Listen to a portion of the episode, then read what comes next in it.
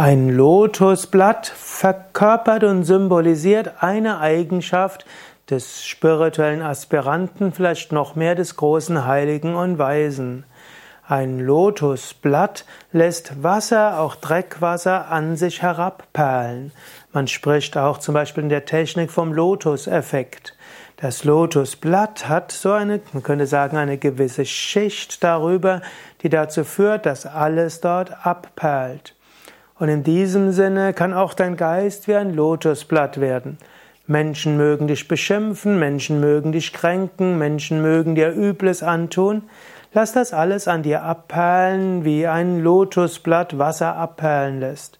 Bleibe in der Liebe, so wie das, wie die Lotusblüte weiter ihre Schönheit schenkt, auch dem, der sie beleidigt hat.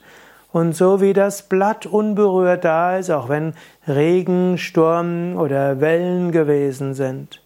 Lass alles an dir abperlen, sei wie ein Lotusblatt, bleibe in der Liebe, im Mitgefühl und in der Spiritualität.